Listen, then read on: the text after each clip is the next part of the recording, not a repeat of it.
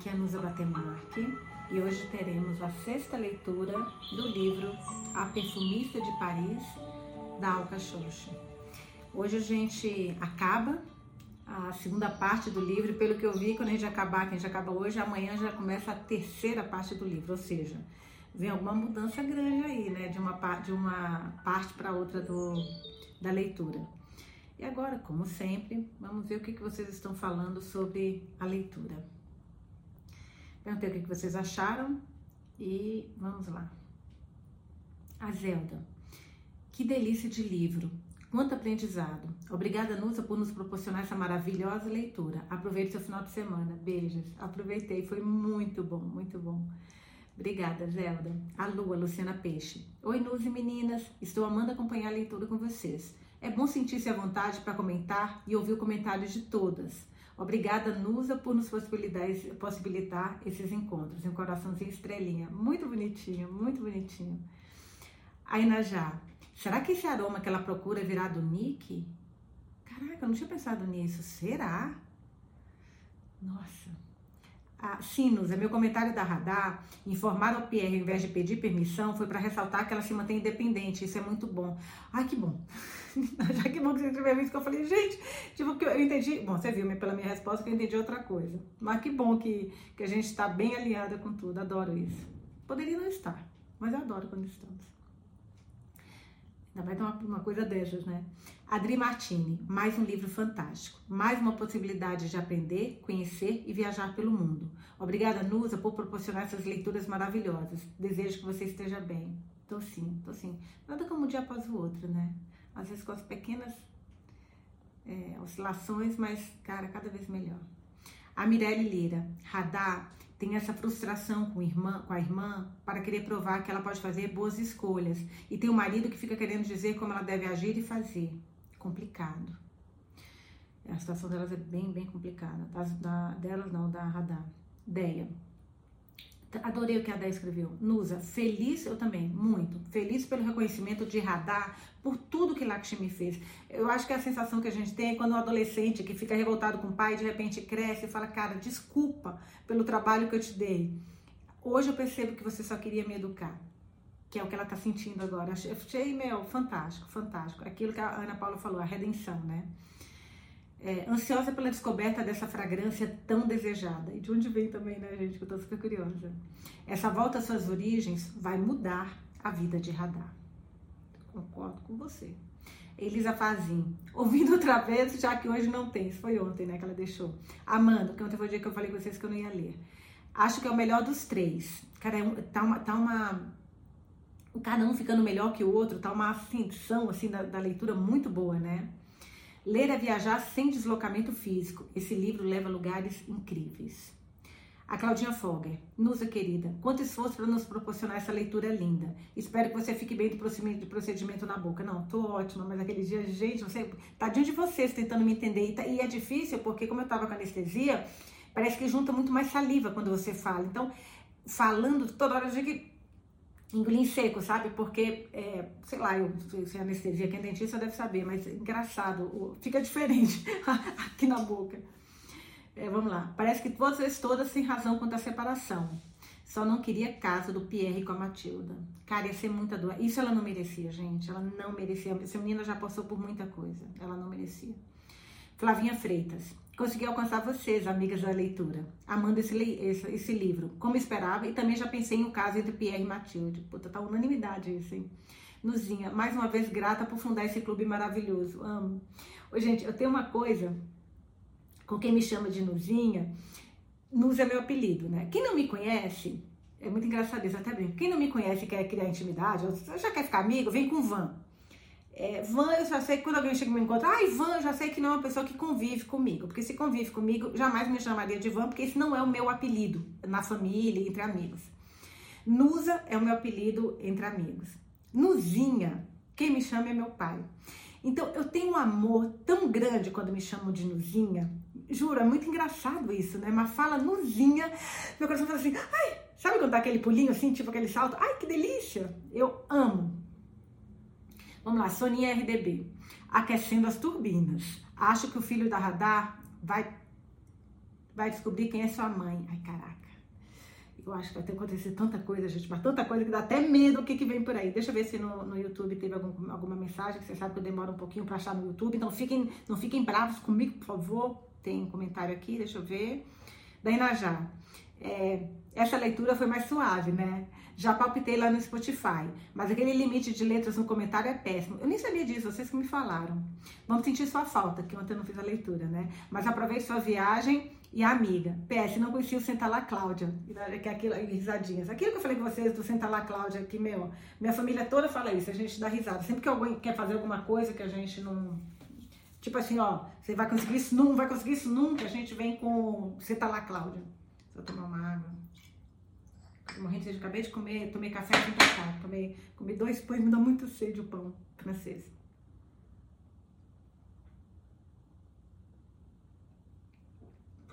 Vamos lá? Para nossa sexta leitura, vamos lá. Deixa eu ver se tá sem som aqui, que dá até medo desse telefone tocar do nada. Às quatro horas, o chai é servido no salão de entretenimento. Todas as cortesãs estão presentes. Ravi sugere que as mulheres encenem uma peça que estão ensaiando para os clientes da Cotat. Oh, meu óculos está tão sujo. Tá difícil ler aqui com, com esse óculos. Vamos lá. Ravi sugere que as mulheres encenem uma peça que já estão ensaiando para os clientes da Cotat. Nasrin a coreógrafa da casa diz para Lakshmi e para mim que é uma cena do Carrinho de Barro, a peça em sânscrito de dois mil anos atrás. Nossa, quero saber o que é isso. A mulher mais alta da casa faz o papel da peça do personagem masculino, Chara, Charudata, que dispunha com, disputa com o rapaz da corte o afeto de uma rica cortesã. Em seus trajes elaborados, as mulheres da Cotá são irreconhecíveis. Elas atuam, elas dançam, elas cantam. Nós rimos sonoramente das identidades trocadas e das trapalhadas dos personagens secundários, como sabemos que os clientes do Cotá vão rir também esta noite. Não pela primeira vez, eu me pergunto se Shakespeare teria visto alguma peça sânscrita antes de começar a escrever as suas. Amei isso! Já quero ler, já quero procurar peças em sânscrito, gente. Em sânscrito não, peças sânscritas, sânscritas né, dessa origem.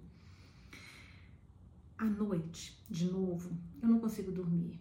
Gostei dos produtos do Sr. Metá, mas não encontrei o aroma úmido e fluido que estou procurando. Por que achei que seria tão fácil encontrá-lo na Índia? Só porque estou familiarizada com os cheiros da minha terra natal? E se eu voltar a Paris de mãos vazias? Vou ficar com cara de idiota em minha primeira grande tarefa. Terei decepcionado Delfine. Pierre, cara, quanta culpa, quanta, quanta responsabilidade essa menina carrega. Pierre terá comprovação de que está certo. Meu trabalho não tem valor, é sem importância. E o tempo que passei fora de casa, as horas que acumulei no trabalho, em vez de estar com as minhas filhas, tudo isso terá sido para nada? Privei Shanti e acha da minha atenção sem um bom motivo. Como Maá me privava dela, Maá é a mãe, né? Como Maá me privava da dela, elas vão crescer ressentidas de mim por causa da minha negligência? Ou vão procurar atenção em todos os lugares errados, como fiz com Cantar e com Ravi, quando me senti ignorada? Dou uma, janela, uma olhada em Gedi, que dorme pacificamente ao meu lado em um sari, em seu sari decido sair da cama, mas eu não quero perturbar os moradores do, do da Ravelli. E não quero, acho que deve ser da casa, né? E não quero incomodar a Binu na cozinha outra vez. Então enrolo um chale em volta do meu suéter e subo para o terraço. Quando saio ao ar livre, o alvorecer está mandando suas primeiras faixas pálidas para o horizonte.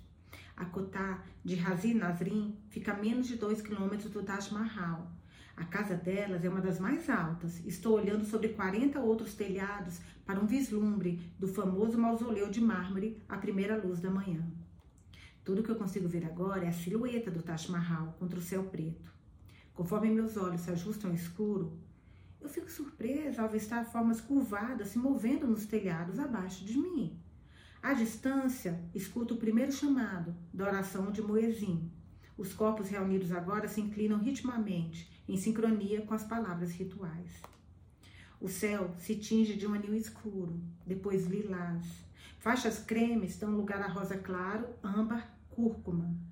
O Taj Mahal começa a reluzir como uma pérola. Em primeiro plano, a enorme entrada de arenito, arenito que leva ao mausoléu de mármore espelha as duas camadas de nichos, o portal em arco e os quatro minaretes do majestoso monumento. O chamado para oração termina e as mulheres começam a recolher as roupas que deixaram nos varais no dia anterior. A fumaça da madeira dos primeiros fogos para cozinhar perfuma o ar. É fascinante quando se considera que a imperatriz deu a vida para que ele existisse. A voz rouca só pode pertencer a Razi. Ela fica acordada até tarde para receber os clientes e conversar com eles. Então não estou, então estou surpresa de vê-la de pé tão cedo. Como assim? Muncha a esposa do imperador Chahan, cara, eu adoro história, gente. Eu adoro história. Com certeza você sabe que o Taj Mahal é o memorial que ele construiu para ela. Nossa, eu não sabia de nada disso. O sorriso de Razi é irônico. Ela está mastigando alguma coisa. Aproxima-se de mim na borda do terraço. Para o seu volume, ela se move com leveza, quase etérea. Agora vejo que está limpando os dentes com palito de nim, que é uma árvore perene usada para uma variedade de fins relacionados à saúde. Ela cospe sobre a lateral do terraço. Munchá morreu dando à luz o 14 filho deles. Estavam casados há apenas 19 anos, o que significa que às vezes ela não teve nenhum ano entre os bebês. Razi se volta para o céu, que está clareando, e aperta os olhos. Assim de perto, noto que os olhos dela são dourados, como os de Pierre e o de Asha. O corpo daquela pobre mulher simplesmente não aguentou mais. Construir esse monumento foi o mínimo depois que o imperador a fez passar.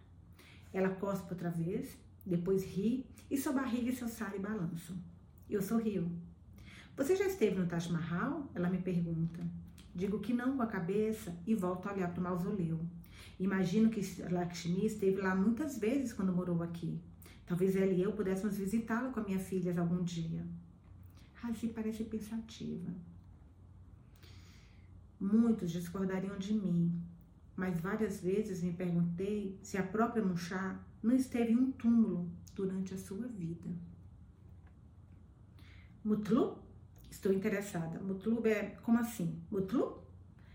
O que quero dizer é que ela foi uma mulher valorizada apenas por sua qualificação para o casamento, entregue para a proposta mais vantajosa, sem nenhum controle sobre seu corpo ou seu dinheiro. Precisava comprometer sua dignidade a cada minuto do dia.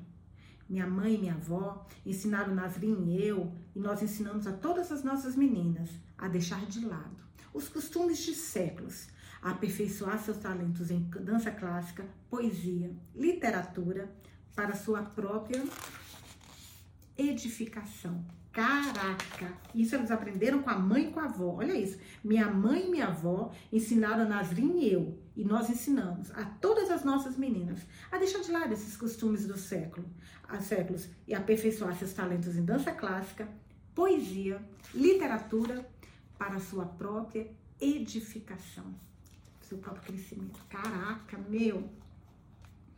satisfazer os próprios desejos físicos enquanto satisfaz o do outro, administrar igualmente sua dignidade e seu dinheiro. O tom da voz dela não é defensivo nem moralista, mas elas sempre serão cortesãs, não aceitas na sociedade educada. No entanto, a sociedade educada ainda deseja que seus filhos pudessem aprender a arte da etiqueta, música e poesia conosco. Tendo opção, eu escolho ser o carcereiro e não o prisioneiro. E essa frase eu vou marcar, porque que frase foda. Foda. Peraí. Puta que frase. Tendo opção, eu escolho ser o carcereiro e não o prisioneiro. Nós somos da mesma. Cara, isso deve estar caindo como uma luva para nossa radar. Nós somos da mesma altura, Razi e eu, mas há um orgulho na postura dela que a faz parecer mais alta. Decido que eu gosto dela mais do que poderia ter imaginado. Percebo porque Lakshmi se sentia segura aqui no Kotá. As cortesãs têm uma noção apurada do seu próprio valor. Um forte orgulho da sua capacidade de cuidar de si mesma. Elas não são limitadas por papéis convencionais como esposa, mãe, cuidadora. Vivem por suas próprias regras. Lembra, gente, não se esqueça, nós estamos em 1974, tá? Eu nasci em 70. Ai, meu Deus, quanto tempo! porque é um outro, outras regras da sociedade, né? Da mulher, dos homens, enfim. Razi se inclina para mim. Quero lhe mostrar uma coisa, venha comigo. Ela joga o palito de ninho de cima do telhado e se vira. Ajo como um gato. A, a birré, a birré é agora. A birré, pergunto, ainda mal amanheceu. As mulheres que varrem das ruas estão começando agora o seu trabalho. Sem se virar, ela aponta um dedo autoritário na direção da porta por onde entramos no terraço. Eu a sigo. Fora do Raveli, Raveli é o nome da casa, como eu falei, onde eles moram, né? Viramos à esquerda. Razi cumprimenta com um movimento de cabeça ou um namastê vários comerciantes que começam a abrir suas vendas. Pergunta sobre a saúde do vendedor de vassouras que está pendurando seus jarrus vassouras de cerdas longas no teto da loja, para o muçulmano com gorro branco que tenta impedir seu bode malhado de subir em uma motocicleta. Ela diz Salam alaikum, ao que ele responde o alaikum salam, com um sorriso. O bode vale para nós. Duas mulheres que caminham à nossa frente estão discutindo sobre a receita de kir de macarrão cabelo de anjo. A de de algodão roxo com listras amarelas acha que se deve acrescentar um pouco de manteiga no fim. Mas a mulher de sade amarelo, verde amarelado diz: Ah, de onde eu vou tirar dinheiro para comprar gui para o gui se já preciso para o rapatê dele? Ela está se referindo ao marido, claro mas não usa o seu nome, o nome dele por respeito, do mesmo modo que Maá nunca se referia a Pitachi pelo primeiro nome. Olha a cultura, a diferença, né? As duas param para examinar as bananas que o vendedor de rua está colocando sobre sua mesa. Quando passamos por elas, vejo a marca laranja na testa das mulheres que confirma que elas já fizeram sua visita matinal a um templo hindu. Uma faixa colorida estendida sobre a rua anuncia o filme Prenagar, a imagem mostra um homem indiano em um terno ocidental flertando com uma bela mulher de sari que parece estar gostando da atenção. Quando passamos sobre essa faixa, Razi vira à direita. Um homem de camisa cor-de-rosa, de... cara, como ela repara em todo. Gente, e, e, a gente, e é muito louco. Desculpa, é rapidinho. Ela. Porque livro detalhista demais costuma ser um pouco chato. Eu acho, né? Não sei vocês. Mas o jeito que ela é detalhista é muito interessante. Então, é, é no, nós, eu não sei vocês, mas eu estou neste momento andando com ela e vendo tudo que ela está vendo. Porque ela fala de um jeito que a gente está ali, na rua, vendo aquelas mulheres discutindo, vendo o bode, tentando subir na motocicleta. Ela é muito descritiva, de um jeito muito legal.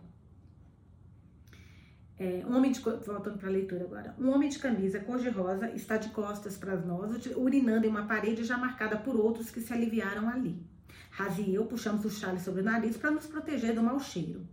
Imediatamente, após passarmos pelo Dudvalá, que é o arma, não, Dudvalá é o leiteiro. Dudvalá, leiteiro, com sua motocicleta carregada com quatro pesados latões de leite fresco e o filho adolescente de uniforme de escola, viramos à esquerda e chegamos a um galpão cheio de fumaça. O centro do Godon, que é o armazém, poderiam fazer essa mesma tradução no francês, né? Mas eu acho que esse povo pensa que quem lê esses livros são pessoas assim tão cultas, mas tão cultas, tão cultas, que tem o francês fluente, entendeu? Eu não tô nessa, nessa, nessa chiquetê toda, não. Mas eles devem achar que os leitores se entendem, porque eles não traduzem uma palavra em inglês, de francês. Vamos voltar para a leitura. O centro do armazém é aberto para o céu. Homens descalços, de camisa e short ou dote, a pele muito mais escura que a de Razi ou a minha, já estão trabalhando. Eles dão uma olhada rápida para nós e retornam seus afazeres. Um está agachado no chão, jogando esterco de vaca em dois fornos de barro já acesos. Será que os homens estiveram alimentando o fogo a noite inteira? Há uma abertura no alto de cada forno, inserido em cada abertura um recipiente de cobre enorme. Dois outros fornos idênticos estão apagados. A tampa de um dos recipientes de cobre ativos foi selada com o que parece uma mistura de argila e pano. Um tubo de bambu sai de cada tampa e desce em direção ao balde de couro. Um líquido espesso, da cor do óleo de oliva, flui do tubo para o balde. Um dos trabalhadores se agacha diante do balde e despeja cuidadosamente a mistura em frascos de vidros menores. Agora eu sei onde estou. Esta é uma fábrica de fragrâncias. Mas diferente de qualquer uma que eu já tenha visto na França. Em Grasse, a água é destilada em imensos destiladores de cobre posicionados sobre superfícies de cimento imaculadas. Nada como a terra partida em que Razi e eu estamos. Não há fumaça nas fábricas de Grasse, apenas vapor limpo. Mas o resultado parece o mesmo, tanto na Índia como na França. Um óleo essencial tão puro que pessoas pagarão valores altos para incluí-los na fragrância que estão criando. Devo ter parecido chocado ou atordoada porque Razi está rindo. Gostou? Big Who, que é muito.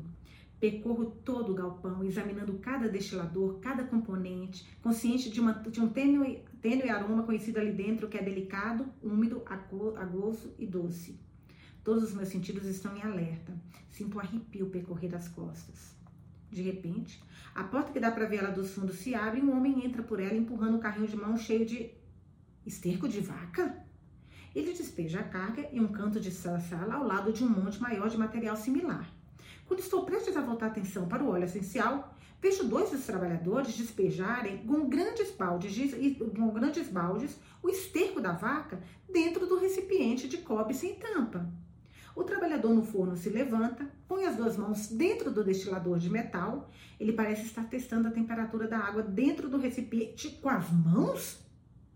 Em Graça, os trabalhadores estariam usando o medidor de temperatura. Fico observando, fascinada, tentando entender por que eles estão cozinhando esterco.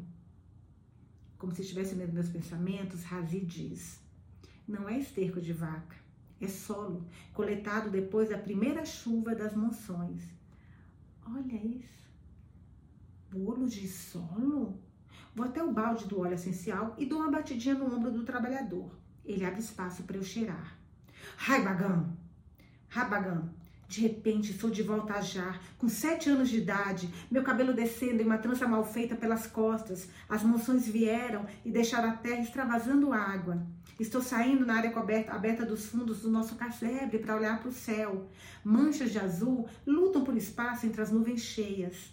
No chão à minha frente, os três baldões, baldes de metal que deixei para fora ontem à noite se encheram de água da chuva, o que significa que não terei que pegar água do poço dos agricultores por vários dias. Vapor sobe do solo. O ar está denso de minúsculas partículas de água que o sol fraco ainda não secou. Tudo à minha volta tem um cheiro da promessa, de promessa e potencial. Giro em um círculo, deixando os pingos me molharem. Tudo que Maá e eu vamos poder plantar antes que o sol cozinhe o solo. As roupas que eu lavar hoje, pendurar para secar, vão usar essa energia, essa possibilidade de fazer algo novo. Maá está atrás de mim. Cara, isso que eu senti um cheiro, gente. Maá está atrás de mim, sovando massa para os rapatis, que são os pães. Seus olhos ainda não se nevoaram. O cheiro de atá se funde com o cheiro de torno de mim, criando algo úmido e açucarado, uma fragrância terrosa. Razi está sorrindo diante da minha reação. Isto, Radar, é o cheiro de chuva, mit atar. Dez anos atrás, diz ela, dois australianos deram esse aroma um novo, um novo nome, petricor. Mas os indianos já conheciam há séculos como mit adar. O solo é, é coletado, cozido e, por fim, destilado para extrair o óleo essencial da terra. Caraca! Caraca, gente, que coisa linda isso! Então, o solo é coletado, cozido depois das chuvas, né? E destilado para extrair o óleo, gente, da terra. Fecha os olhos, pensando em Olímpia, em como ela foi indecifrável, o único ingrediente que estava faltando para mim água, chuva, névoa. O próprio véu que torna difícil vê-la com clareza. É por isso que ela nunca foi valorizada, que foi mal compreendida. No olho da minha mente, estou misturando as notas de topo, notas de corpo e notas de fundo que isolei. Então acrescendo este novo, para mim, precioso ingrediente, mit atar. O óleo natural da terra, o cheiro da chuva de seu divã, uma Victorine, lua, nua e luminosa, sorri para mim. Meus olhos se abrem. Cara, eu tô com medo. Ai, dela, quando ela descobriu o cheiro. Ai, Jesus. O que, que vai acontecer, sabe? Com a descoberta dela. Meus olhos se abrem. Por que não me contou sobre isso ontem, Rajidi, quando o senhor Meta, Meta esteve aqui? A Félia Begum, Begum, acho que Begum, inclina a cabeça e me examina por um instante. Eu ainda não a conhecia suficientemente bem, Radar. Você e Lakshmi são muito diferentes. Ela limpa alguma coisa da unha do dedo mínimo. Ela era frágil quando chegou a nós. Nasrin e eu percebemos que ela necessitava de ajuda. Estava cheia de hematomas. Ela precisava de nós. Seus olhos cor de âmbar se voltam diretamente para mim. Você é uma pessoa mais resistente. Ela apoia a mão no meu peito, perto do coração. Você foi bem cuidada. Lakshmi, oh caraca, você, olha isso. Você foi bem cuidada. Lakshmi pavimentou o caminho para você. Nós confiamos nela. No meu mundo, só fazemos negócios com pessoas em quem confiamos. Ela havia me avaliado assim que nos conhecemos e achado que eu não estava à altura. Sinto uma pontada aguda no coração. Tenho vontade de lhe contar sobre os anos que passei sozinha em Ajar os anos que passei lidando com os comentários azedos de Maá, arrumando desculpas para as bebedeiras de Pijati, ignorando as fofoqueiras e seus insultos, tudo por causa de Lakshmi, porque ela fez o impensável, abandonou todas nós. Ela não teve que enfrentar as consequências dos olhares cheios de julgamentos das pessoas da aldeia, as mães que mantinham seus filhos longe da escola de Pitachi, o jeito como sempre atravessavam a rua quando nos viam, como me proibiam de usar o poço da aldeia, me forçaram a andar mais três quilômetros até o poço dos agricultores com meu matki, matki é um recipiente de argila em que a água é mantida fresca, com meu matki vazio. Didi não teve que blindar seus sentimentos feridos a cada hora de cada dia, como Maá, Pitachi e eu tivemos. Cara, louco isso, né? As consequências. Se eu contasse tudo isso a elas, será que Razi me veria de modo diferente? Será que me enxergaria com olhos mais complacentes? Mas por que eu quero isso dela? Ou será que eu quero que ela me admire e respeite como Didi, a menina abandonada de 17 anos que apareceu na porta de Cotá pedindo lugar para ficar em troca dos seus valiosos sachês de casca de raiz de algodão. Fui eu que sofri quando ela largou o marido. Minha irmã é a razão de eu sempre ter dito a mim que nunca abandonaria meu casamento. Caraca, gente, olha isso. O que quer que acontecesse. Muitas vezes sinto essa vontade, mas eu sufoco, a sufoco quando Pierre e eu estamos brigando, quando não quero fazer as pazes, mas não tenho energia para discutir, quando eu preferia estar misturando as fórmulas de Delfine a ter que lidar com a birra de Chanty, quando eu queria entrar debaixo das cobertas e dormir em vez de fazer o jantar, quando eu sinto que não consigo respirar, se não sair, sair, sair. Há um zumbi em meus ouvidos, não consigo mais ouvir o barulho dos homens se movendo pela fábrica, o crepitar estalar de fogo ou o som da minha própria respiração. O zumbido fica mais alto, mais agudo, Razi está olhando para mim com preocupação. Não consigo escutar o que ela diz. Sua mão está em meu braço. Tão repentinamente, quando começou, o zumbido para. Sacudo a cabeça para limpá-la, como se a qualquer momento, qualquer momento pudesse começar de novo. Indico para Razi com, com aceno que eu estou bem. As rugas em sua testa se aliviam. Ela respira fundo antes de soltar meu braço. Enfio as mãos no bolso da calça de boca larga para esconder como elas estão tremendo desvio o rosto. Tento pensar em alguma coisa, qualquer coisa, para mudar de assunto. Di, eu pergunto, alguma vez tentou convencer Lakshmi a entrar para cotar? Razi puxou ar entre os dentes. Você acha que Lakshmi já não sabia que a vida que a sociedade determina para as mulheres não era justo? Ela chegou até nós totalmente consciente. Não teve filhos porque escolheu ficar assim. Não queria vender seu corpo por comida. O que ela queria era administrar seu próprio negócio. Então, não. Nunca houve nenhuma razão para ela querer se juntar a nós. Eu me viro para ela. Seus olhos estão cheios de dor. Algumas das outras mulheres que você encontrou aqui trabalhavam antes para outros, ela continua, cozinhando, limpando ou removendo detritos de canteiros de obras. Tinham que dormir com seus empregadores ou patrões, só para manter o emprego. Conosco, elas ganham mais em algumas horas dançando em companhia civilizada do que ganhavam em um mês e não tem que dormir com ninguém que não lhe agrade. Não sei por que me sinto cética ou porque sinto a necessidade de questioná-la. Imagino que nem todos os homens de negócios e autoridades de alta posição sejam agradáveis. Ela me dá um sorriso irônico. Nem tudo que reluz é ouro. Ser agradável ou não está nos olhos de quem vê Isso me faz rir. Já viu o suficiente? Ela me pergunta. Hã? Mas onde eu posso comprar essa essência? Razi demora um pouco para responder. Olha, nós somos donas dessa fábrica.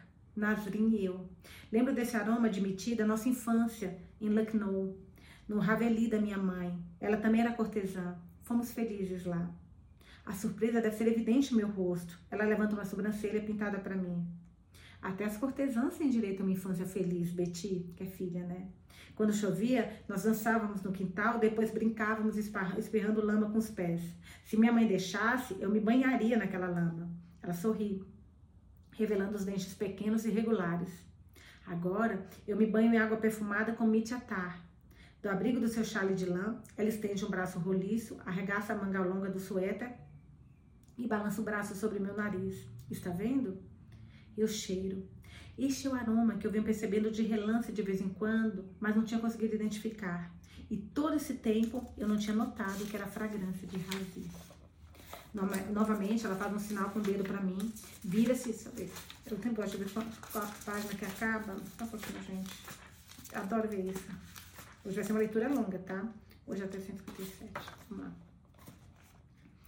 Novamente, ela faz um sinal com o dedo para mim, vira-se e me conduz para fora da fábrica. De quanto você vai precisar? Eu não tinha nem pensado nisso até agora. Estudei o briefing, mas não perguntei a Delfine o que vai acontecer depois que o cliente aprovar a fórmula final da fragrância. Razi deve ter entendido o que está se passando pela minha cabeça. Ela sorri com doçura. Vamos preparar uma boa quantidade para você, minha amiga. No caminho de. Peraí. Caiu no chão minha tirinha de leitura. No caminho de volta, ela nos faz parar para um chai em uma barraca de rua. Não comi nada nem tomei chai desde que acordei e agora estou com fome. O menino da barraca despeja chai de caramelo de uma panela em pequenos copos, sem derramar nenhuma gota. Há quanto tempo vocês são donas da fábrica? Pergunto. Ela franze o nariz. Uns 10 anos. O homem que era o dono anterior e que tinha vários outros negócios faliu. Uma vez mais, ela me mostra seu sorriso matreiro.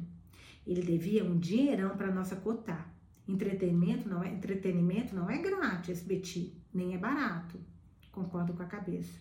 No fim, acabamos ficando com tudo que ele tinha. Bebo meu chá pensando. Ratedi, por que a fábrica só emprega homens? Ela encolhe os ombros e levanta os olhos para o céu. É o jeito que sempre foi. Homens cuidam do fogo, despejam a matéria-prima nos frascos, extraem o óleo dos tonéis. É trabalho sujo. Mas as mulheres não poderiam aprender a fazer? Ela inclina a cabeça e pisca. Imagino que sim, nunca pensei nisso. Colocamos os copos vazios no balcão da barraca. Abro a bolsa para pegar algumas roupas e pagar o menino, mas Razi põe a mão em meu braço. Ela faz um sinal com a cabeça para seguirmos em frente. Enquanto continuamos pela rua, olho várias vezes para trás para o Chai Vala, Wala, que agora está atendendo outro cliente, o carrinho do chá, né? Razi percebe minha confusão. Nenhum francês deixaria alguém embora sem pagar. Ela solta uma gargalhada alta, inclinando-se para apoiar as mãos nos joelhos. Quando endireita o corpo, enxuga as lágrimas dos cantos dos olhos e aponta para a barriga com o polecar. Betty, esse foi um dos negócios que o nosso cliente perdeu. Então, o caso de chá também é dela. Agora eu rio com ela e prosseguimos em direção a Cotá. Duas mulheres, de Sawar Kames e Chale, sentadas em um banco conversando entre si, param para nos olhar. Devem ter uma vista estranha. Uma cortesã, com rosto pintado, um sari elegante, joias, às nove horas da manhã, e uma mulher com idade para ser filha dela, de franja francesa, calça boca de sino e sem maquiagem nenhuma. Enquanto tiramos os sapatos da entrada de Cotá, uma das criadas, criadas mais velhas se apressa até Razi. Uma visita, madame, ela sussurra. Razi levanta as sobrancelhas. Não devia estar esperando ninguém. Traga o café da manhã para nós, Chaline. A criada desce a escada para a cozinha. Eu me pergunto se Binu será a pessoa que vai ajudar a chefe a preparar o de, de jejum. Damos a volta no átrio até o grande salão, onde as duas mulheres de Sara estão sentadas no almofadão, uma ao lado da outra, entretidas em uma conversa. Uma delas é a Didi. Sentada ao lado dela está uma mulher que eu não via há quase 17 anos. Puta, deve ser a cantar. Vamos ver. Eu me detenho, a mãe do Nick, a mãe adotiva do Nick. Eu acho que é cantar, não é? Vamos ver, vamos continuar aqui. Talvez eu tenha me confundido no nome. Eu me detenho, paralisada, como se de repente tivessem crescido raízes para dentro do mármore sobre meus pés. O cabelo dela está mais escuro do que antes. Ela está, está tingindo de preto, como muitas mulheres indianas fazem ao surgirem os primeiros fios brancos. Quando nos conhecemos, ela usava o cabelo curto, está mais longo agora, preso em um coque, do jeito que Didi faz. Também se foram as calças capri e as blusas com a barriga de fora, que ela costumava usar quando era mais jovem. Em seu lugar há um sares de seda bordado e blusa combinando, que a marcam como borda com, que, que a marcam como a dama indiana de classe média de vida confortável. As linhas profundas da borda do nariz até os cantos da boca e as rugas no pescoço entregam seus mais de 40 anos. Razi entra na sala com as mãos em namastê para cumprimentar a visitante ao mesmo tempo que Lakshmi levanta os olhos e encontra os meus. Olho furiosa para minha irmã. Estou tentando me controlar, mas acabo deixando escapar antes mesmo de saber o que eu ia dizer. Como você pode? Meu rosto está quente. Gotas de saliva saltam da minha boca. Lakshmi se levanta depressa e corre para mim. Não, Radha, não é o que você está pensando. Razi está olhando para nós, horrorizada. Pela primeira vez, ela parece não saber o que fazer. Sem dúvida, não está acostumada a explosões emocionais como essa, não em sua elegante cotar. Cantar.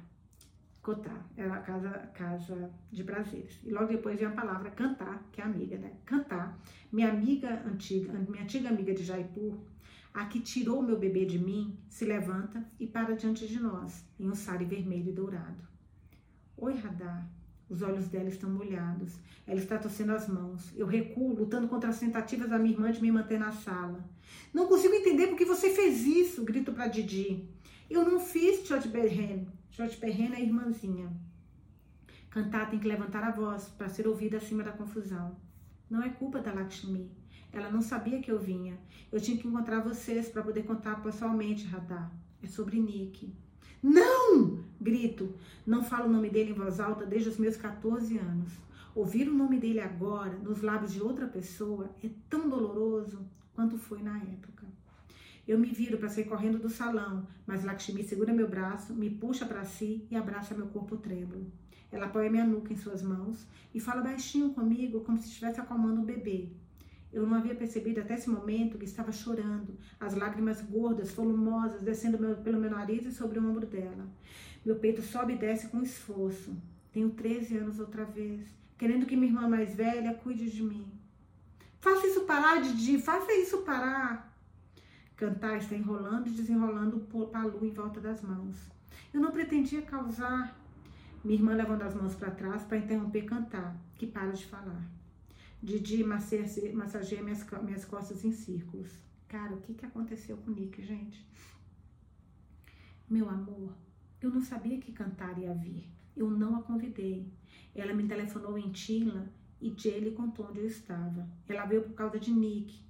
Ele não voltou para casa duas noites atrás. Procuraram por ele em toda parte em Jaipur. Minha voz sai irregular. E, e o que isso tem a ver comigo? Ela ergue gentilmente minha cabeça do seu ombro, enxuga minhas faces com os polegares. Ontem, ele mandou uma, ele mandou uma mensagem, um telegrama, para avisar a Cantar Manu onde está. Os olhos de Gigi. Puta que pariu! Os olhos de Gigi estão cheios de preocupação. Ele está indo para Paris. Minha boca se abre, a minha também, gente, eu tô chocada. Lakshmi dá uma olhada para cantar, depois volta para mim. Para sua casa. Minha casa? Em Paris? Imagina o Pierre abrindo a porta, um rapaz explicando quem é ele, a confusão no rosto de Pierre. Procuro desajeitada no bolso da calça minha correntinha com frasco mágico. Minhas mãos tremem tanto que eu não consigo pegá-lo com rapidez suficiente. Quase derrubo, agarrando a corrente a tempo de salvar o frasco de vidro de se despedaçar no chão de mármore. Nunca, nunca o abri na frente de outras pessoas mas só de segurar o pequeno recipiente e girá-lo nas mãos já me alivia. Didi vê, mas não diz nada. Agora Razi está ao meu lado com uma taça de vinho de romã. Beba, ela ordena. Vira a taça inteira com um só gole. Caraca, gente, o Nick descobriu que é a mãe dela, que ele tem uma mãe biológica, gente. Nossa, a Matilde que também não sabe, ninguém sabe. As irmãs vão descobrir que tem um irmão.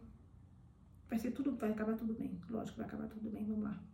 Viro a taça inteira em um só gole. O vinho reveste minha língua, garganta e estômago com seu calor e sua doçura. Um torpor suave se ergue, se segue. Eu me deixo ser conduzida até uma almofada e me sento. Lakshmi cantasse sendo cada uma ao lado de mim. Razi dá instruções para que nos tragam chá, chá açucarado junto com o resto do café da manhã. Fico ali atordoada enquanto uma variedade de puris quentes, turdal condimentado, substitui de quiabo ao curry e jalebes cotejando xarope doce são colocados diante de nós. Normalmente atacaria essa refeição com fervor, mas no momento eu não tenho nenhum apetite. Nardin, que supervisiona a confecção, confecção do desjejum diário com a chefe, junta-se a nós, enche um talhe para mim e o coloca na frente da minha almofada. Lakshmi olha para cantar. Acho que é melhor você contar a história. Os olhos de cantar estão aflitos. Ela começa a enrolar e desenrolar o palu em volta da mão outra vez. Acho que sempre teve a esperança de que pudéssemos nos reconciliar um dia e voltar a ser amigas próximas que havíamos sido no passado. Não é culpa dela que não somos mais. Ela não fez nada para criar essa ruptura, exceto adotar o meu bebê. Fui eu que cortei toda a comunicação para garantir que ficaria da fora da vida de Nick com sua nova família. Se eu tivesse me mantido em contato, iria fazer o possível para que Nick me amasse mais. Teria monopolizado, monopolizado, exigido sua atenção e mantido seu amor para mim, por mim. Cantar está chorando. Ela demora um momento, enxugando os olhos no palu. Tudo começou com as candidaturas dele para a faculdade. Ai, Radar, você teria tanto orgulho de como ele é inteligente, tira nota máxima em todas as provas. Ficou em segundo lugar em sua turma de 40 alunos. Ela ergue a mão como para dizer, desculpe pela digressão, digressão. Ele me pediu os resultados dos seus exames. Estavam comigo porque eu queria mostrar a Sassushi, mas esqueci de devolver. Então ele decidiu procurar por conta própria, em minha penteadeira. Ela dá uma olhada nervosa para Didi, que incentiva com um sorriso. Ele encontrou outras coisas cartas que eu tenho guardado. Uma delas era uma carta que Manu e recebemos do advogado do Reino Unido. Cantar pega sua bolsa, procura dentro e tira o envelope branco. Ela o entrega para mim. É papel caro, pesado. A aba do envelope está aberta. Há quatro folhas dentro. Olho para Didi, franzindo a testa. Ela me encoraja com o movimento da cabeça. Começa a ler. Razi ordena. Em voz alta, por favor. Eu adoro essas meninas. Com sobressalto, as irmãs donas, né, da casa. Com sobressalto, me lembro de que a Vera Begum está na sala também. Como alguém poderia recusar uma ordem dela? Faço como ela pediu. 4 de abril de 1974. Hazelton e Turnwid, advogados. Caro senhor Manu Agarval e senhora Cantar Devi Agarval. Esta carta é para informá-los de que um fundo educacional estabelecido em benefício de um menor Nick Argaval, doravante denominado, denominado beneficiário, cidadão da Índia, nascido em Shimla, estado do, do Himachal Pradesh, em 2 de setembro de 1956. Nossa firma foi contratada em nome de um benfeitor anônimo para administrar o fundo e especificar os requisitos condicionais. São eles: primeiro, o beneficiário deve apresentar prova de identidade. Segundo, o beneficiário deve frequentar um curso de quatro anos em uma instituição educacional de sua escolha nos Estados Unidos da América. Terceiro, o beneficiário deve, deve apresentar prova de admissão nessa instituição. Como o processo de admissão é lento e complexo, sugere-se que ele seja iniciado imediatamente. Listas de instituições aceitáveis estão incluídas nessa comunicação sei quem mandou isso, não, mas é bem metida, bem arrogante essa pessoa. O emprego de verão, é aquilo que assim eu pago, mas o preço é caro, né, gente? O preço que você vai ter que pagar é caro. O emprego de verão será providenciado pelo fundo nos Estados Unidos da América. 5. O beneficiário deverá trabalhar nos Estados Unidos por dois anos após completar seu bacharelado. Detalhes de emprego serão enviados por ocasião da graduação. Processaremos a documentação oficial para um passaporte americano em nome do beneficiário. Para que possamos administrar o fundo, os senhores deverão assinar com firma reconhecida o contrato anexo no prazo de 60 dias. Se eu puder ajudar em mais alguma coisa, responder alguma dúvida, exceto em relação ao benfeitor, não hesitem, por favor, em entrar em contato comigo. Atenciosamente, Jonathan, Jonathan Westerly. Gente, será que é o. Como é o nome dele? O pai do Ravi que fez isso, sabe? O pai do Ravi que, que abriu esse fundo? O avô do Nick? Porque eu não imagino o Ravi fazendo isso, aquele homem egoísta e sem noção. Dou uma olhada nos contrato, no contrato nas páginas seguintes e passo para a Didi. Ela tem mais experiência em ler contratos agora que ela e Malik estão administrando o próprio negócio. Pelo canto do olho, vejo Razin e Nasrin se entreolharem, juntando as partes da história em sua cabeça. Mas o que tem a ver comigo? Pergunta Cantar. Mesmo agora, ainda tenho dificuldades para olhar ela nos olhos. Em vez disso, foco em sua testa, nas suas mãos ou nas pulseiras de vidro carmesim em, seus braços, em seu braço. É culpa que sinto por abandoná-la como amiga? Por odiá-la secretamente porque ela pôde criar o meu bebê e eu não? Por ignorar meus pedidos, seus pedidos de retomar nossa antiga amizade? Cantar suspira. Ele encontrou outra coisa com a carta. Seus olhos castanhos, vulneráveis de tristeza e pesar, me fitam. Todas as cartas que você me devolveu, sem abrir. Todas as fotos que eu mandei para você nesses últimos 17 anos. Aquelas cartas. Por que não insistir em me mandar fotos de um bebê que eu queria esquecer que existia? Eu as devolvia sem abrir para ver se ela entendia a mensagem. Por que eu tinha que ser forçada a ver algo que nunca nem pedi para ver? Apenas Lakshmi compreende. Cantar, enviava as fotos de Nick para ela também. Na última vez que estive em China, minha irmã me perguntou se eu estava pronta para vê-lo. Eu disse que não. Agora ela põe um braço sobre meus ombros e aperta afetuosamente. Cantar suspira outra vez, a respiração trembla, como se ela estivesse prestes a chorar de novo. Oh, gente, eu sempre adorei cantar. E Manu, marido, sempre foram tão fofos. Eles fizeram nada, não fizeram nada de ruim, de ruim, né? Na verdade, eles foram muito bons o tempo inteiro. Seria mandando a carta, querendo que ela participasse. Ele quis saber por que nós tínhamos escondido dele a carta sobre o financiamento dos estudos. O prazo para responder já tinha passado. Quis saber por que eu tinha mandado fotos dele para uma mulher em Paris todos esses anos. E por que ela devolvia as cartas sem abrir. Ele estava confuso, isso era compreensivo. Mas Manu e eu não sabíamos quanto contar a ele, então não dissemos nada. Foi aí que ele ficou bravo. Era evidente que nós estávamos escondendo alguma coisa. Mas, depois de 17 anos, como se conta um jovem que seus pais não são seus pais de verdade, ou que ele deveria ser o próximo príncipe herdeiro de Jaipur, mas nunca teve essa chance. Eu quase engasgo. O quê? O que foi que você falou? Ninguém faz um som. A sala está quieta. Eu me viro para encarar Lakshmi, que está de olhos fechados. Lembram que antes de ir para Manu, ele ia ser o príncipe herdeiro de, de Jaipur, gente?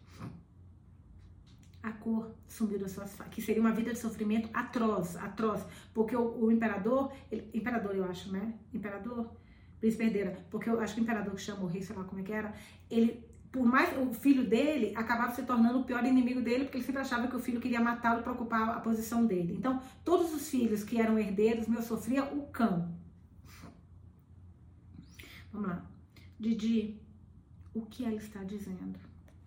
Minha irmã abre os olhos. Ela segura meus braços, mas eu puxo. As palavras dela são lentas, medidas. Caraca, gente, que episódio de leitura é esse?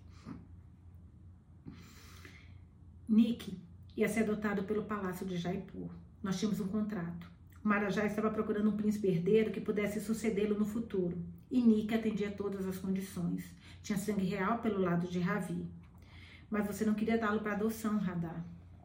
Lembro das discussões que Didi e eu tivemos no hospital antes e depois de Nick nascer. Eu tinha 13 anos, não era casada. Lakshmi tentou me convencer a deixar o bebê ser adotado, mas nunca me contou que já sabia quem eram seus pais. Eu disse a ela que não tinha intenção nenhuma de entregar meu bebê e certamente não para estranhos. Em vez disso, eu sonhava todo tipo de cenário maluco. Eu ia enrolar Nick em um cobertor e fugir. Ia entrar em um trem para Jandigar com Nick dormindo em meu colo. Seria contratada como Ayá, Ayá, babá.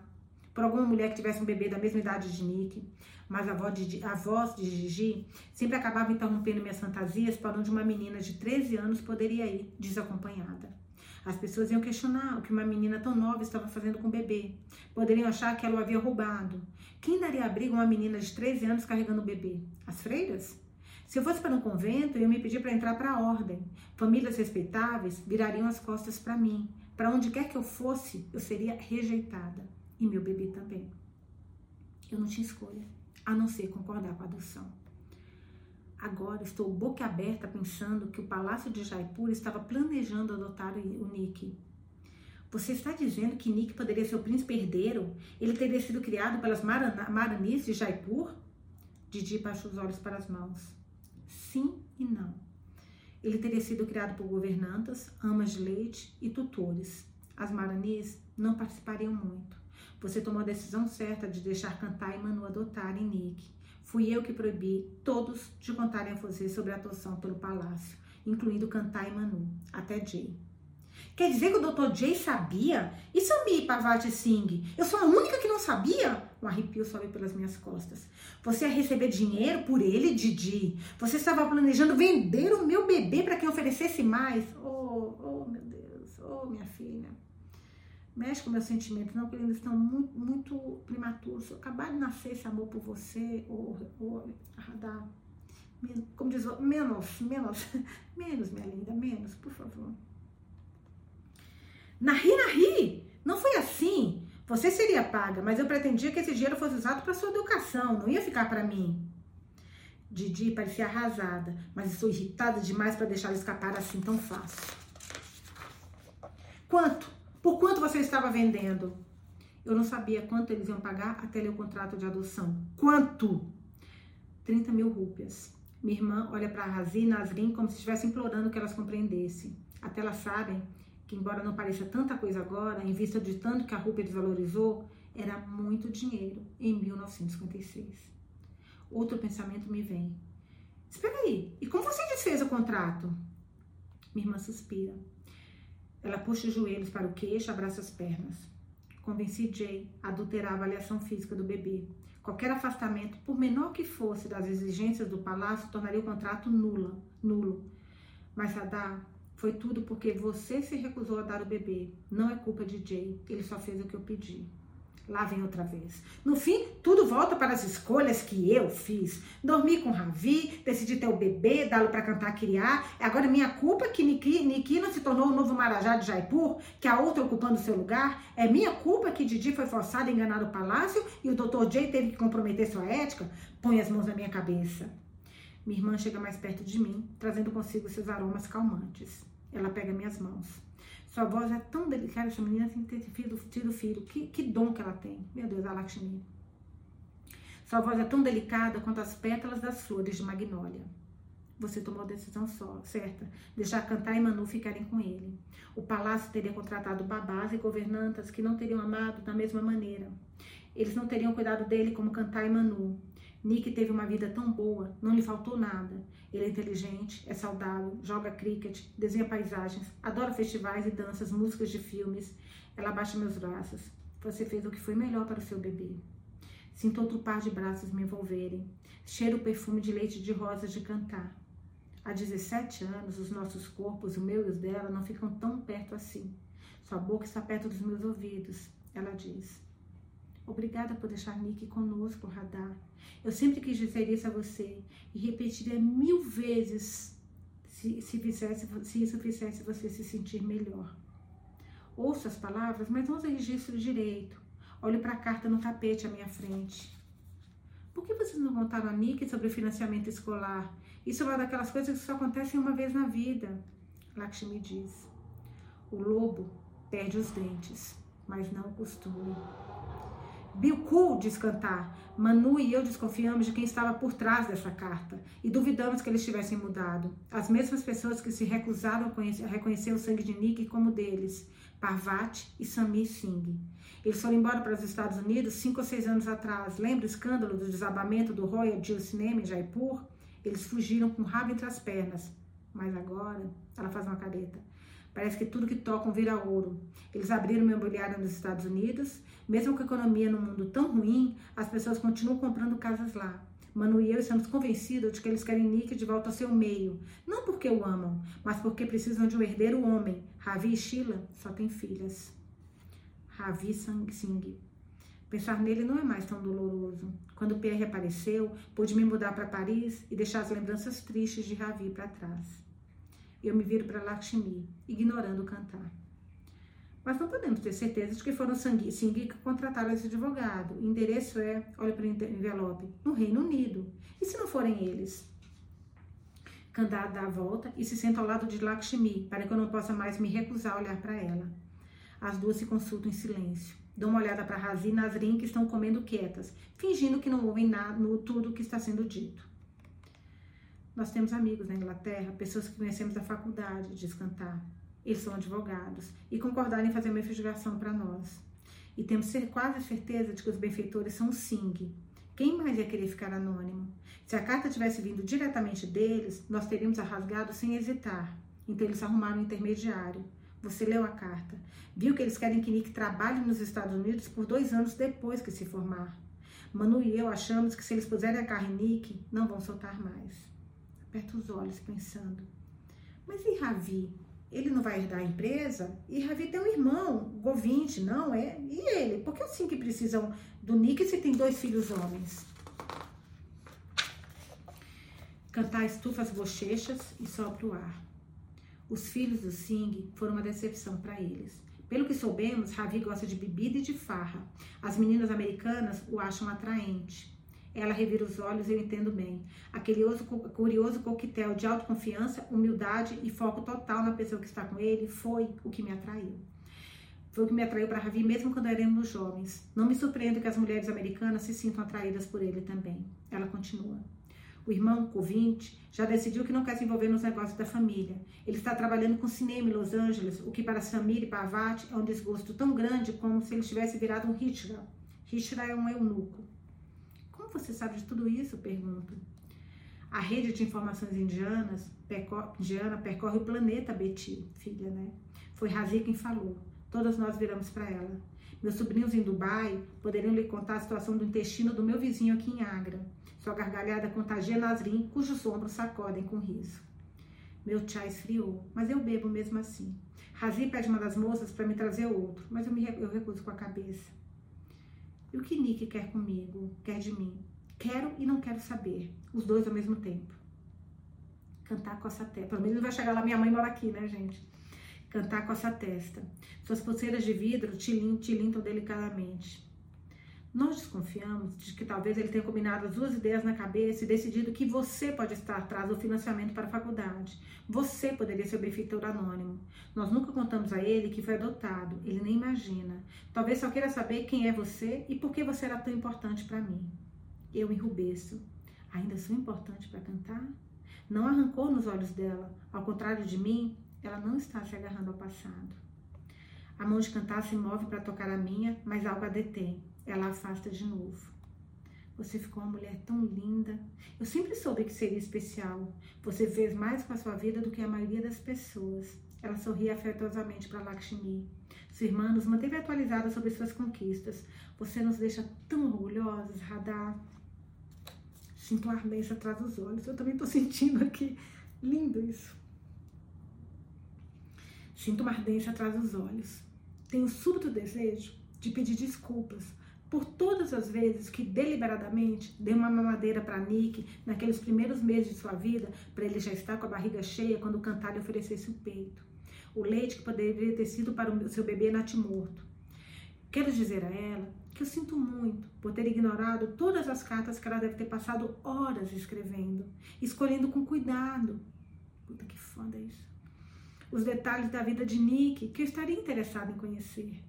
Quero me sentar na cama dela, como fazia quando eu tinha 13 anos, e beber leite de rosas e ler para ela Mrs. Dalloway, conversar com ela sobre a mocidade, é assim mesmo. E como Elizabeth Taylor é maravilhosa. Se ao menos eu pudesse voltar naqueles tempos mais inocentes, antes de Ravi, antes da gravidez, antes de eu ter fugido para Paris. Quando Nick vai chegar a Paris? Pergunto. Lakshmi responde. Talvez amanhã talvez depois de amanhã. Não sabemos se ele vai tentar em contato com você, entrar em contato com você assim que chegar. Nós temos que falar com ele, ele não quer. Não temos como falar com ele, desculpa. Não temos como falar com ele, ele não quer. Ah, Barcão, será que é melhor ligar para Pierre agora? O que vou dizer para ele? Que eu tive um filho aos 13 anos, que eu era uma menina tonta, que não tinha noção das coisas, que meu filho ilegítimo cresceu agora e quer me conhecer? Enquanto a Pierre tem duas filhas, dei um filho ao meu primeiro amor? Pierre vai considerar isso uma desvantagem? Na França, um menino vale parabéns mais efusivos que uma menina. Tenta imaginar as consequências da chegada de Nick. Não sei se Pierre achava que eu era virgem antes de nos casarmos. Nunca conversamos sobre isso. Talvez Pierre considere apenas que Nick é um parente meu que ele ainda não conhecia. Ou talvez aceite o enteado tão facilmente que. Não. Isso é tão improvável quanto PR fazer uma festa para comemorar minha promoção de perfumista aprendiz. Cantar começa a dizer alguma coisa e para. Olho para seu rosto estreito. Ela nunca foi uma mulher bonita, mas sua energia inesgotável e seu entusiasmo pela vida sempre compensaram isso. Reconheço aquele velho fogo nos olhos dela agora. Fica a seu critério contar a Nick se você é a mãe dele, contar ou contar ou não a Nick que você é a mãe dele. Mas ele não vai querer, mas ele vai querer saber qual é a conexão entre nós duas. O que quer que você decida, Radar, por favor, incentive, incentive Nick a voltar para casa. Ele é o nosso filho, Radar, seu e meu. Ele pertence a nós duas. Foi por isso que eu mandei aquelas cartas para você, aquelas fotos. Tanto tempo passou. Como eu posso conversar com um garoto que só conheci quando bebê? Um garoto que eu deixei para sempre quando ele tinha quatro meses? Não tenho como desfazer minha gravidez do mesmo modo que cantar não tem como desfazer seu amor e seus cuidados ao Nick nos últimos 17 anos. Mas é injusto da parte deles pedirem minha ajuda agora. Não está certo. Sinto subir da boca do estômago uma raiva tão profunda que tenho vontade de pegar uma narguilé de metal da Razi e batê-lo no chão até quebrar o mármore e partir o narguilé em dois. Você e Manu estão cheios de medo de contar a verdade sobre a adoção, então sou eu que tenho que contar? Depois de todos esses anos, vocês querem mesmo abrir essas velhas feridas? Fazer eu me lembrar que o Ravi que eu amava me rejeitou tão completamente? Eu me viro para Didi. Por que não você, Didi? Por que você não conversa com o Nick? Foi você que convenceu desistir, me convenceu a desistir dele? Eu queria ficar com ele, lembra? Eu amava aquele bebê. Você podia ter me ajudado a ficar com ele, Didi. Você que sempre encontrava uma resposta para tudo, podia ter achado um jeito certo de me ajudar a criar o meu filho. Se você tivesse feito isso, ele poderia ter ficado comigo. Mas você nem tentou de verdade, não é mesmo? Você só me fez sentir mal por querer continuar perto dele, mesmo depois que Cantal adotou. O que havia de tão errado em querer ficar perto da minha própria carne e sangue. Lakshmi me olha como se eu a tivesse agredido com o narguilé de Razi. Finalmente eu disse em voz alta. Ela não tinha mesmo nenhuma ideia de como eu me sentia todos esses anos? De que parte de mim guardava, que guardava esse ressentimento contra ela estava escondido logo abaixo da superfície? Ela é minha irmã, ela é minha irmã e me acolheu quando eu não tinha ninguém. Mas também é quem eu considero responsável por me arrancar de perto o meu primogênito. Ela nunca foi mãe. Como poderia saber o que é conversar com seu bebê por nove meses enquanto ele está dentro de você? Descrever uma joaninha para ele, explicar por que ele vai gostar dela. Ou compartilhar com ele o cheiro fresco de uma abeto azul a cada inalação. Ou dizer para ele que você vai lhe ensinar o jogo das cinco pedrinhas. Didi tirou tudo isso de mim. Ela disse que eu não tinha condições de cuidar de um bebê, ainda precisava terminar a escola, tinha toda a minha vida pela frente. Mas bem no fundo, eu sempre senti que ela poderia ter ajudado. Veja como ela ajudou a criar os dois filhos de Nime, como é amorosa com eles. Por que não pode ajudar a criar o meu também? Putz, foda isso, né, gente? Todo mundo tem a sua verdade, né? E tem a sua razão. Olha em volta para o grupo reunido, todas elas fitando, horrorizadas o meu rosto molhado, o meu nariz escorrendo. Enxugo os olhos com a manga da blusa. Não consigo evitar que eles se inundem outra vez quando me viro para Lakshmi. Doeu tanto deixá-lo. Suas compressas ajudaram a secar meu leite, Didi, mas não minhas lágrimas. Eu sentia tanta falta dele. Chorei todas as noites durante um ano. Na escola, eu só tinha Matilde para me consolar. Nunca contei para ela por quê e ela nunca perguntou. Ela teve a decência de não curar a ferida. Mas vocês duas, aponto com o dedo para Lakshmi cantar. Vocês querem enfiar uma faca na casca da ferida e fazer sangrar de novo. Não podem me pedir para fazer isso. Eu me mudei para milhões de quilômetros de distância para essa lembrança não me sufocar. Tenho minha própria vida agora, com minha própria família, minhas próprias filhas. Eu não quero me encontrar com ele. Eu não quero falar com ele. Meu sangue pulsa tão furiosamente que parece que o coração vai explodir. Estou ofegando como se tivesse corrido de Jaipur até Agra. Minha irmã e Cantar estão olhando para mim com expressões consternadas. É pena que eu vejo nos olhos delas? Ou vergonha? Elas estão sentidas pelo que fizeram ou estão sentidas por mim? Estão pensando nos meus sentimentos ou nos delas? Preciso sair dessa sala, eu preciso ir. Eu me levanto um pouco oscilante. Minha irmã pigarreia.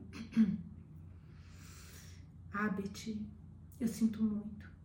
Nós não sabíamos que ele ia voltar para sua vida, mas ele está vindo. quer você goste ou não. Razi levanta as mãos como se fosse pegar uma bola de cricket. Haram, haram! Que é acalmem-se, acalmem-se. Deixa, Lakshmi, ela precisa de tempo. Estou deitada na cama, de costas para o porta, quando Lakshmi entra no quarto. Ela é a última pessoa que eu quero ver. Fecho os olhos tentando não fungar. No andar logo abaixo, a instrutora de dança indica os passos conforme a música de harmônio, no, música no harmônio, acelera ou desacelera. Escuto os sons ritmáticos dos gungurus, gungurus que é uma tornozeleira musical com sinos, frequentemente utilizada na dança clássica Kathak, hum, das cortesãs. Mas o cheiro não é de Lakshmi. A combinação peculiar de rena, frangipane, óleo de coco e cardamomo. Reconheço o odor forte de almíscar e tabaco, como cheiro de razi, com aquela nota de fundo que agora eu sei que é mitiatar. A cama afunda com seu peso impressionante quando ela se senta. Sinto o calor do seu corpo em minhas costas. Você sabia que mulheres pesadas conseguem enrolar os quadris mais rápido que um homem velho enrola um bidi? É um cigarro indiano marrom de ponta cônica muito mais barato que as marcas inglesas. Estou irritada com a intromissão dela. Falo com a boca na juta. Eu não tenho o hábito de rolar nem meus quadris nem bidis. É como se eu estivesse perguntando rudemente: o que você veio fazer aqui? Minha mãe ficava desesperada com meu peso quando eu era mais nova. Ela se preocupava que meu corpo não fosse agradar os nababos ou marajás que vinham a nossa cotar. Mas eu estava enganada. Eu tinha alguma coisa. Era popular com os homens. Meu primeiro cliente me deu dois meninos. Isso foi antes de conhecermos Lakshmi e seus sachês mágicos. Minha mãe mandou meus bebês para o hospital local. Não havia nada para eles na Ravelle. Sempre me perguntei por que eles foram criados, onde eles estão, o que aconteceu com eles. Você tem sorte, Betty. Sempre soube onde o seu menino está. Cantadi parece uma boa pessoa. Ele foi alimentado, instruído, amado. Ela pousa os dedos cheios de anel no meu quadril. Na janela à minha frente, vejo o reflexo reluzente de suas pulseiras de ouro e vidro. Não é você que está em questão aqui, Radar. É o menino. Se coloque no lugar dele. Ele quer saber o que está acontecendo com a sua vida. Se você tivesse a idade dele, não ficaria curiosa? Alivie a mente dele. Conte a verdade a ele. Ele vai saber se você estiver fingindo, ao contrário dos meus clientes. Ela ri e dá um tapinha no meu quadril. Levanta sua ampla circunferência da cama. Mas antes que ela possa se afastar, eu agarro sua mão com força. Viro o pescoço para olhar para ela. Razi volta os olhos para os meus e aperta minha mão. Harou Betty. Seja feliz. Eu a vejo sair do quarto e fechar a porta. Alguém está sacudindo meu braço. Abro os olhos. Eles parecem grudentos. Gigi está sentada na cama com uma xícara de chá em uma das mãos e uma toalha úmida na outra. Ela coloca o chá na mesinha de cabeceira. Carinhosamente pressiona a toalha, a toalha sobre meus olhos. Está morna, cheira a lavanda e camomila. Eu a deixo lavar meu rosto. Não tenho energia para me mexer. Vamos lá, diz ela. Meu corpo é como uma boneca de pano quando ela me puxa para me sentar. Ela me entrega o chai. Depois senta-se atrás de mim na cama e começa a pentear meu cabelo com um pente de madeira de sândalo. Temos o mesmo cabelo que nossa mãe, espesso, ondulado. Estou começando a ver alguns fios brancos no meu nesses últimos tempos também. O toque dela é leve ao arrumar minhas, minhas mechas. A cada passada de pente, eu sinto o amor dela por mim a ponta dos seus dedos separando com delicadeza as partes emaranhadas. Seu cuidado para nunca machucar, só melhorar. É engraçado, sabe, Pedinho, isso? Foi muito importante ela ter falado tudo isso, esse desabafo. Porque, gente, você ficar guardando dentro de você um sentimento tão ruim, tantos anos esse sentimento aí dentro dela e ela nunca ter falado, eu acho que agora que ela soltou vai dar um alívio tão grande para ela, mas tão grande, e também dar uma chance ao outro de mostrar a verdade dele, né? Que às vezes é diferente do, de, se, de se defender ou se justificar ou de falar a sua, a sua versão, né? Mas vamos lá. Seu cuidado para nunca machucar, só melhorar. Como sua respiração doce soprando o desenho de pastas de rena. Ela sempre conseguiu me mostrar o que sente por mim, mais do que pode expressar em palavras. Agora está me dizendo que não preciso me preocupar com a explosão que tive mais cedo, que isso não afetará nossa ligação, nossos sentimentos uma pela outra. Mas que, ó, tá lindo isso daqui, viu? Quanto tempo eu dormi? Várias horas. Ela continua seu trabalho enquanto eu tomo chai. Os vendedores de vêm para o sul todos os invernos vender suas roupas bordadas. Quer vir comigo escolher jaqueta de lã para Chantilly e para Acha? Concordo com a cabeça. Eu me sinto tão exausta que não sei se ainda estou brava com Didi ou envergonhada por ter expressado meus, meus ressentimentos tão publicamente. Não sei como me sentir ou o que dizer. Devo pedir desculpas ou esperar Didi se desculpar comigo? Será que desculpas são de fato necessárias? O perfume calmante de cardamomo, cravos da Índia e canelas do Jai começa a me reanimar. Depois que termina de pentear meu cabelo, Lakshmi basageia meu pescoço com os dedos. E ela diz com voz natural: Cantar foi para um hotel. Ela volta para Jaipur amanhã. Cantar. Fui tão dura com ela esta manhã. Sinto um enjoo. Meu pescoço enrubesce de, de constrangimento. A melhor amiga de Gigi esteve presente para mim quando minha irmã estava ocupada demais com o trabalho. Cantar me apresentou seus próprios livros, A Feira das Vaidades, O Amante de Leite Otterley, Jane Eyre. Ela me levou para ver filmes americanos, quanto mais quente melhor, e a última coisa que vi em Paris. Ela era um modelo para mim, tão chique em suas calças capri e cabelos curtos. Ao contrário das damas de Jaipur, que de dia atendia, cantar era moderna e tão divertida. Quando eu estava com ela, era como se estivesse com a irmã que tinha, tinha vindo procurar em Jaipur, em vez daquela que acabei encontrando. Às vezes eu me sentia como uma carga que Lakshmi tinha que alimentar, vestir e abrigar, mas eu nunca me sentia assim com cantar. Didi me pede para usar o salvar, salvar camés indiano que ela trouxe para mim. Não me oponho. Já desrespeitei suficientemente a cotar com meus trajes ocidentais. Também sei que quando chegarmos ao bazar de Agra, eu não devo parecer uma turista, ou seremos assediadas por vendedores ambulantes. Está quieto no Cotá quando passamos pelo salão de entretenimento. As dançarinas e cantoras devem estar descansando antes das apresentações da noite. O modo de vida das cortesãs é trabalhar até tarde, levantar cedo, ensaiar suas rotinas e repousar à tarde. Não há sinal de Razeu Nasrim em parte alguma. Do lado de fora já está escuro às 5 da tarde. O motorista do nosso rickshaw motorizado ouve suas músicas filmi, filmi é de cinema, suas músicas filmi, muito alto. Então Didi e eu ficamos em silêncio pelos 15 minutos do trajeto até o mercado noturno. O ar está um pouco frio e nós duas estamos usando suéter sobre a curta. Curta é uma túnica larga de manga comprida, usada sobre um leg e uma calça. Assim que eu vejo as luzes penduradas anarquicamente sobre as ruelas do bazar, sinto a empolgação crescer.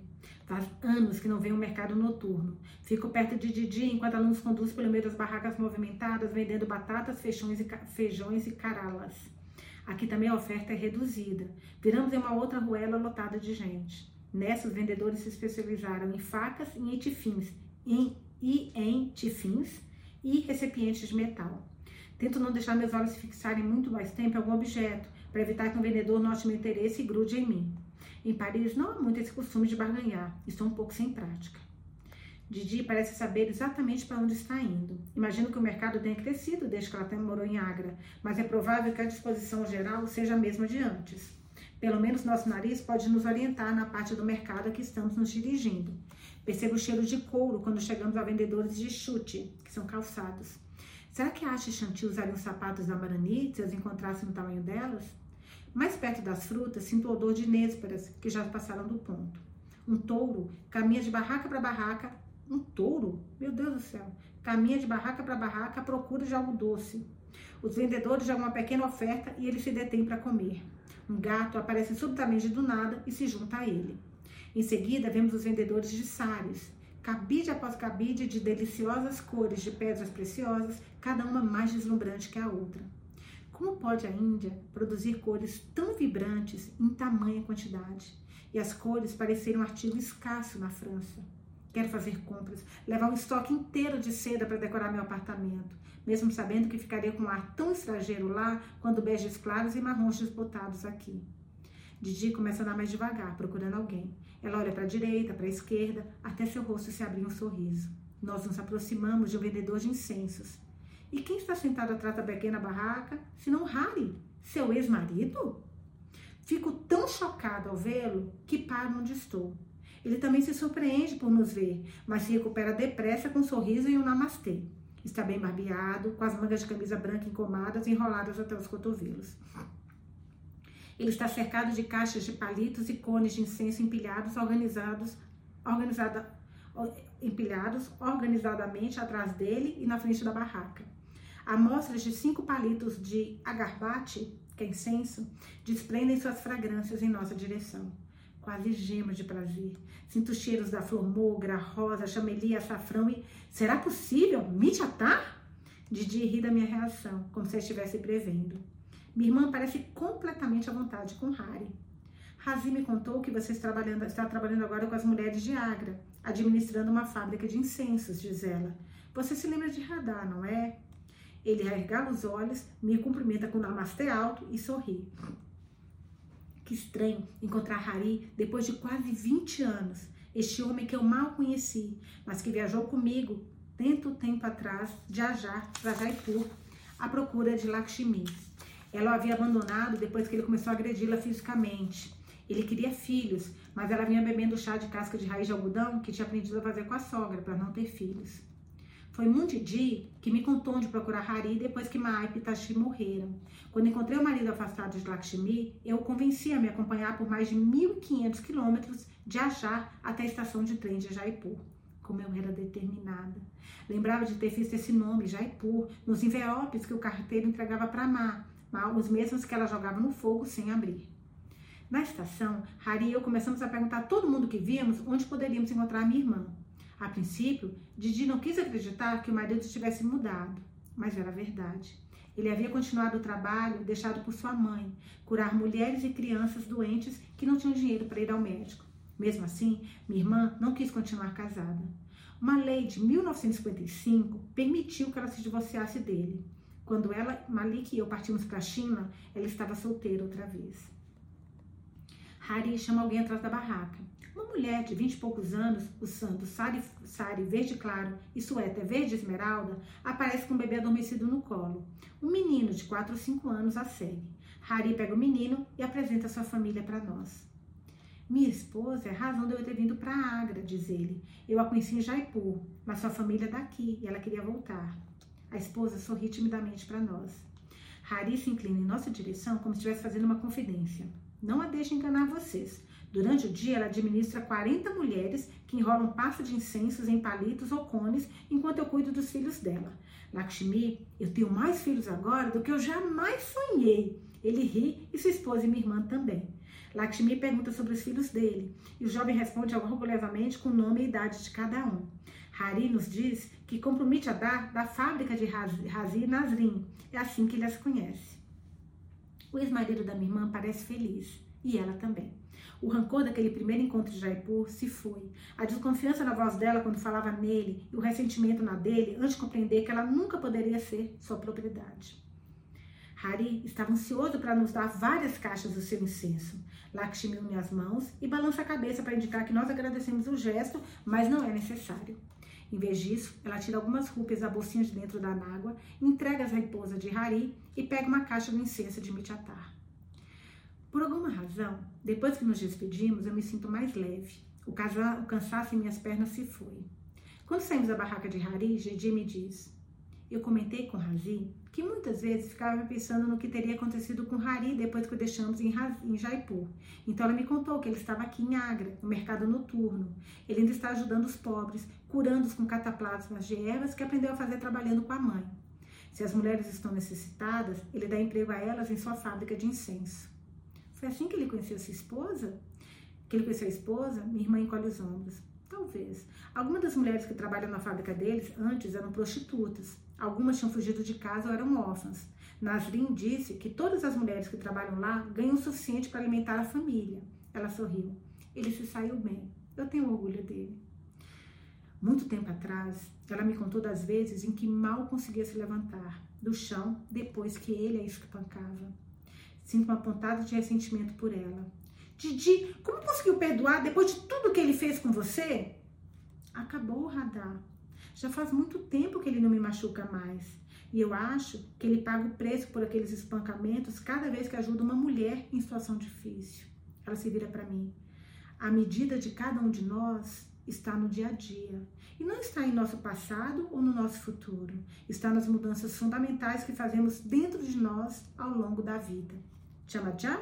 Entende? Nós olhamos uma para a outra por um momento, antes da minha irmã se virar e seguir o caminho. Quando chegamos à barraca de roupas que Harry recomendou, Didi e eu examinamos os trabalhos dos artigos de lã, os trabalhos de bordados e o revestimento de poliéster ou algodão de cada casaco feito à mão. Harry estava certo. Este vendedor tem mercadorias de cachemir muito superiores a dos seus concorrentes. Escolho dois casacos. Para Chantilly, peguei um de lã vermelha macia decorado, com minúsculos bordados amarelos. O outro, veja oliva com bordados verdes mais escuros na gola, vai destacar os olhos cor de âmbar da, de Asha. Asha. Tentar ligar. Queria ligar lá que eu tô suando aqui, mas ele tá de implicância comigo. Oh, meu Deus. Depois eu tento. Quer ver alguma coisa para Pierre? Didi pergunta. Pensa nos pedidos de Asha. Quero. Ele, ai. É, depois eu vejo o que aconteceu. É, quero elefantes esculpidos, desculpa, a gente está tentando ligar o ar, em madeira de sândalo, para a mesa dele. As meninas vão adorar também. Didi me leva ao lugar apropriado. Depois de eu ter comprado o presente de Pierre, Lakshmi me segura pelo braço e nos conduz à área de comidinhas rápidas.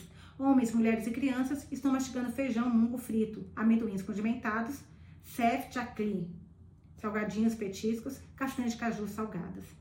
Vamos comer alguma coisa, diz ela examinando as fileiras de saquinhos cheios de salgadinhos saborosos. Caminhamos pelo mercado, carregando nossos cones de jornal com os petiscos fritos, no quais Gigi nunca me deixava comer quando era mais nova, e admirando o corredor de pulseiras coloridas de vidro e laca.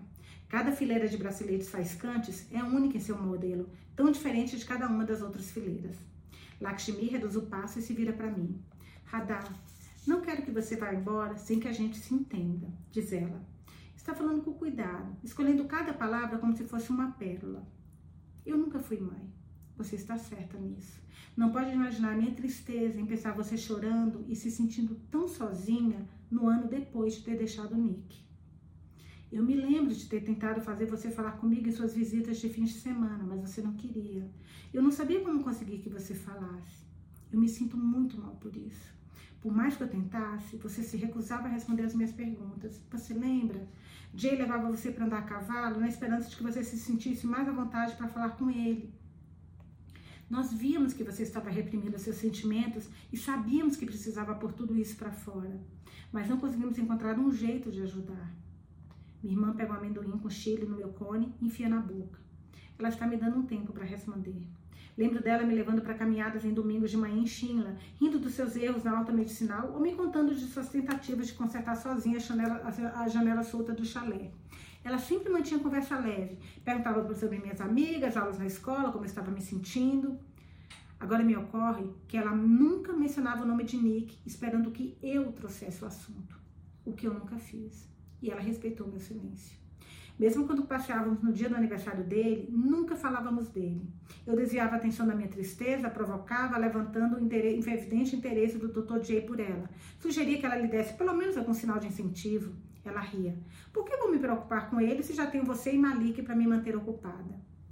Uma vez em Auckland, cheguei a perto de contar Matilde. Era meio da noite, eu tive um sonho agitado, um sonho agitado em que tentava contar quantos dentes Nick tinha. Começava de novo, repetidamente, sem nunca terminar. Devo ter gritado no sono, porque Matilde precisou me acordar. Eu estava chorando.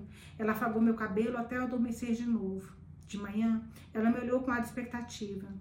Talvez aquele fosse o dia em que eu resolveria contar, resolveria contar a ela o que me assombrava, mas eu nunca contei.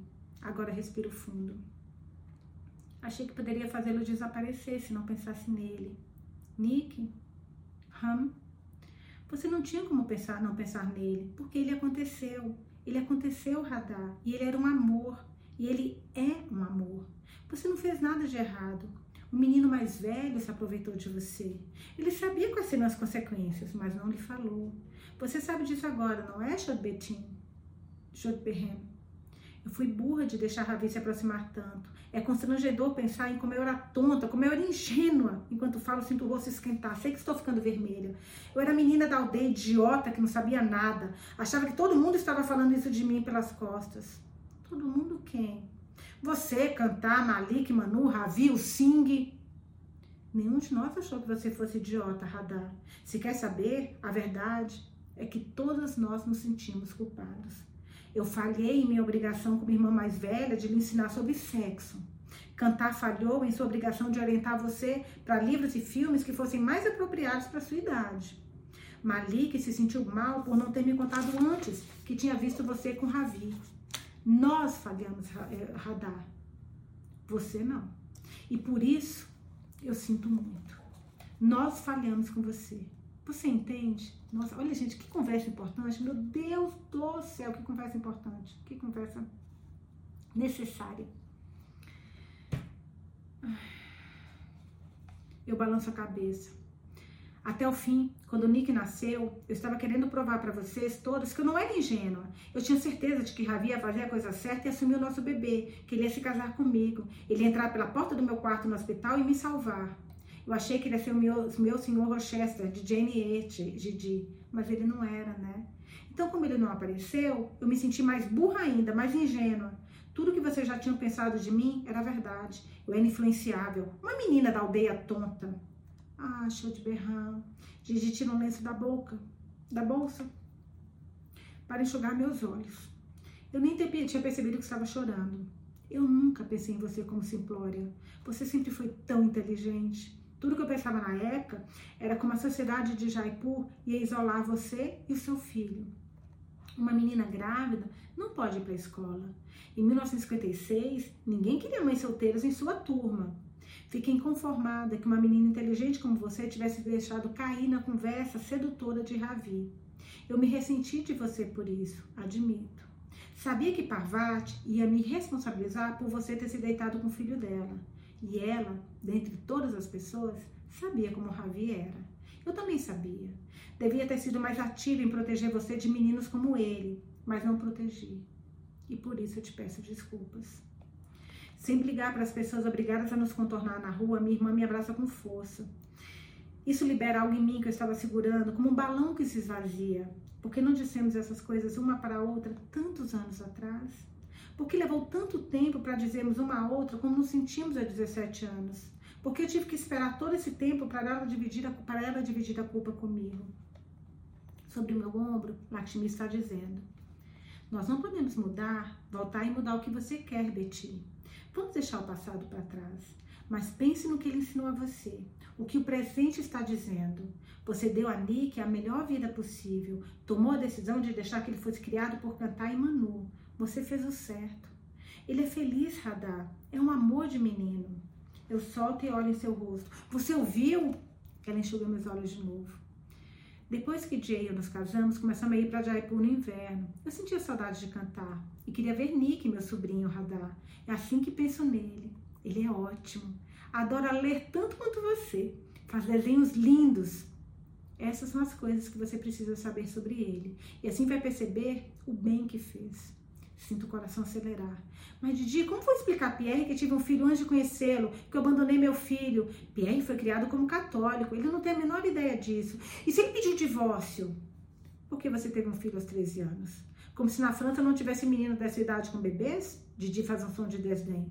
Se Pierre ficar bravo com você por causa de Nick, ele vai ter que falar comigo. Você deu duas filhas lindas a ele. Ele seria um idiota se jogasse isso fora. Você mesmo disse, estamos em 1974. Não é mais 1955. Os tempos mudaram.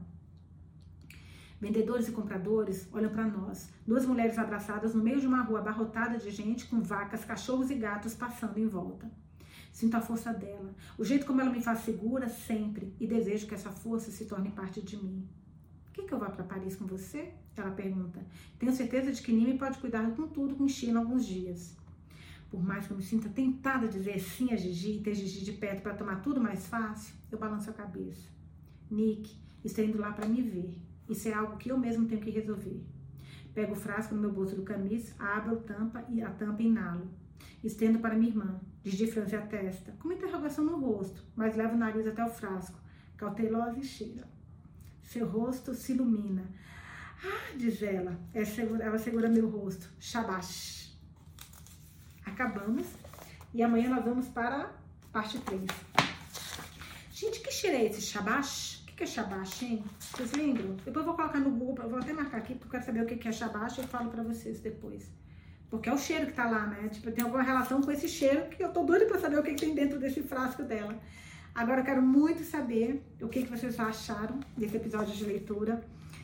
Eu achei muito importante essa conversa, com a Cantar, inclusive, essa, essa, esse resgate é, do que ela tinha dentro, sabe? Dessa relação desses, desses três. A Malika, inclusive o Malik, o nosso Malik não apareceu até agora. Tô sentindo muita falta, que ele apareça logo. E tô muito curiosa para ver o que vai acontecer agora com esse reencontro 17 anos depois dela com o filho dela. Vamos ver o que vem por aí. Contem o que vocês acharam e eu vejo vocês amanhã. Beijos para parte 3. Até amanhã.